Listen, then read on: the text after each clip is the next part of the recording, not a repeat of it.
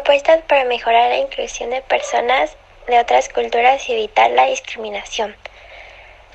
Las personas de la Ciudad de México señalan que las maneras como se le discrimina son critica su forma de vestir 10.7%, su forma de hablar 8.9%. No los aceptan por ser indígenas 7.9%, se burlan de ellos 4.7%. Las menciones espontáneas de las formas de discriminación son por su dialecto, porque vienen del pueblo, los maltratan, les dicen indios, las insultan por su cultura y los agreden verbalmente. Las declaraciones de las Naciones Unidas sobre los derechos de los pueblos indígenas reconoce en su artículo segundo que los pueblos y los individuos indígenas son libres e iguales a todos los pueblos y personas y tienen derecho a no ser objeto de ningún tipo de discriminación, el ejercicio de sus derechos.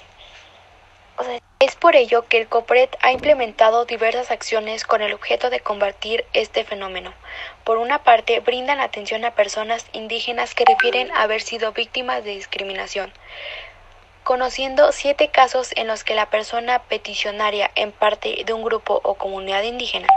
Por otra parte, con el apoyo del Banco Interamericano de Desarrollo, PID, se está llevando a cabo un esfuerzo interinstitucional entre la Ciudad de México, Medellín, Quito y Montevideo, basado en la generalización de un diagnóstico sobre la situación de derechos de cuatro grupos de población, entre ellos las personas indígenas, por último, se debe señalar que a través del Instituto Nelson Mandela de este Consejo se sensibiliza a personas servidoras públicas, empresas y ciudadanía en general sobre inclusión y no discriminación hacia pueblos y comunidades indígenas.